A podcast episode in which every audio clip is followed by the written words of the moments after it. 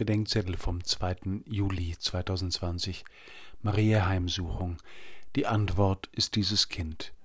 Lukas 1, 39 bis 56 Die Begegnung Marias mit ihrer Verwandten Elisabeth rührt mich an, aber sie ist keine Idylle. Das wissen die Mütter unter euch am besten. Es ist der Anfang eines Dramas von größter Freude und größtem Schmerz.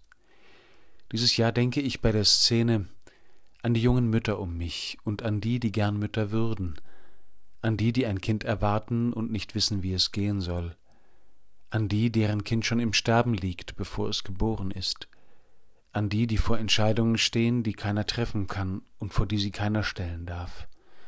Und ich denke an die, die auch in Schmerzen guter Hoffnung sind. Die beiden Mütter sind Trägerinnen von Frage und Antwort.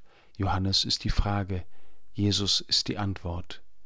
Es ist Johannes, der hüpft, nicht Jesus.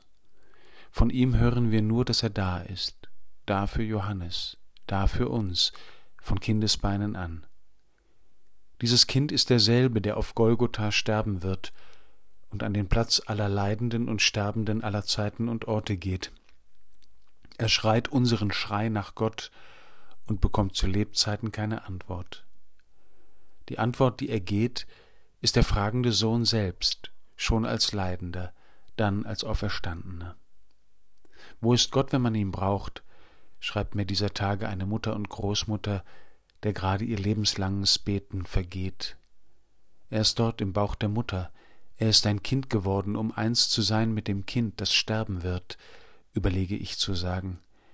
Aber die Wahrheit klingt hohl, wenn ihre Stunde noch nicht da ist. Die, die noch beten können, sollen es stellvertretend tun, schreibt sie mir, ich denke an Johannes, und ich verspreche, es zu tun.